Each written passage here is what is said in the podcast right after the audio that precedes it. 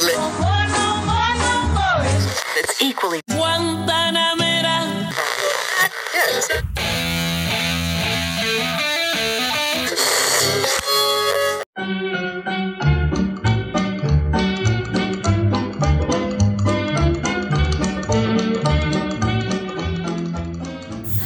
Bonjour, comment allez-vous les amis? Bienvenue 90-60-20. Hoy los saludo de esta manera ya que vamos a hablar de una de las voces más importantes en la cultura y la que fue nominada como la voz más importante del siglo XX. El viaje de hoy nos va a llevar hasta Francia. Vamos a estar hablando de Edith Giovanna Caxion, más conocida como Edith Piaf. Bienvenidos.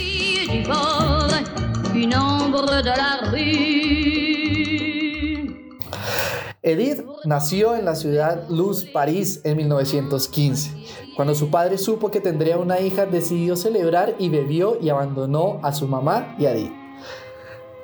Dicen los relatos que su madre tuvo que pasar su parto sola y no alcanzó a llegar al hospital, así que Edith llegó a este mundo de la calle bajo la farola frente al número 73 de la Bella Ville. Su madre se ganaba la vida cantando en la calle ya que eran muy pobres y le dejaba a cargo de su abuela que no le daba leche sino vino con la excusa que esto mataba los microbios. Pasados algunos años, Edith pasa al cuidado de su abuela paterna quien era dueña de un prostíbulo donde fue criada por las prostitutas que ahí trabajaban. Pero antes de seguir vamos a escuchar un poco de la Beating Gross de Edith Piaf.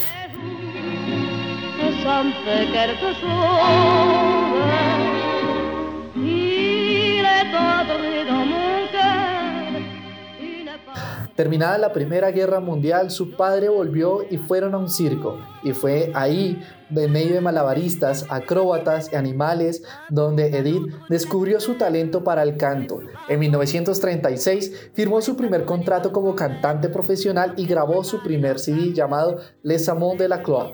En este punto, ella era conocida como La Mon Piaf. Corrió con suerte, ya que se convirtió casi de inmediato en un éxito mediático.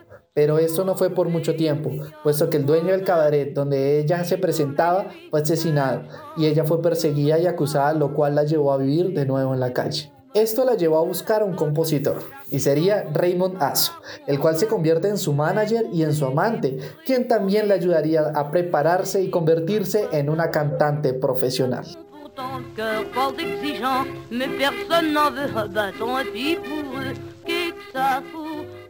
En 1937 debutó en el teatro ABC de París y se convierte en la cantante más aclamada del género llamado Music Hall. Y en la radio su éxito fue tal que la llevó a debutar en el cine. Tuvo gran éxito en toda Europa. Cuando estalló la Segunda Guerra Mundial, Edith decidió cambiar su nombre artístico al cual la recordamos hasta el día de hoy, que es Edith Piaf. Durante la ocupación alemana, ella resistió de muchas maneras y una de ellas fue cantando canciones de doble sentido como Te Soportu. Vamos a escuchar un poco más de esta canción.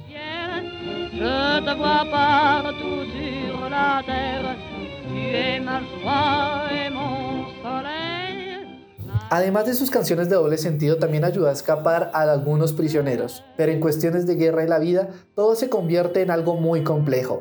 Edith fue señalada de ayudar al ejército nazi ya que cantaba en cabarets y burdeles que eran exclusivos para los altos mandos alemanes y ayudantes franceses. Por esta razón, tuvo que testificar ante el panel de purga ya que le iban a prohibir todas las transmisiones de sus canciones en la radio, pero fue absuelta ya que se pudo comprobar su apoyo a la resistencia francesa.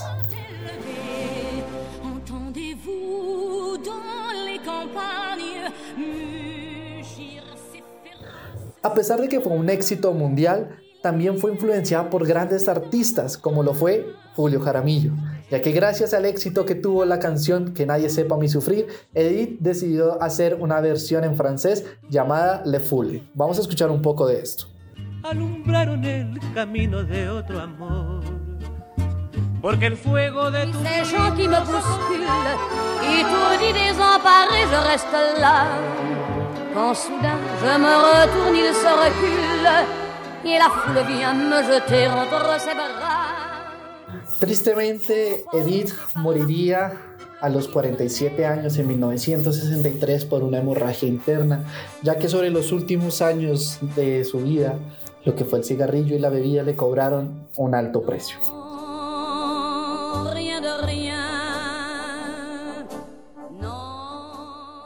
Y de esta manera llegamos al final de este episodio. No olviden seguirnos en nuestras redes sociales. Nos pueden encontrar en Instagram como arroba 90podcast20. Mi nombre es Juan Camilo Ramírez y nos vemos a la próxima con más viajes musicales. Chao.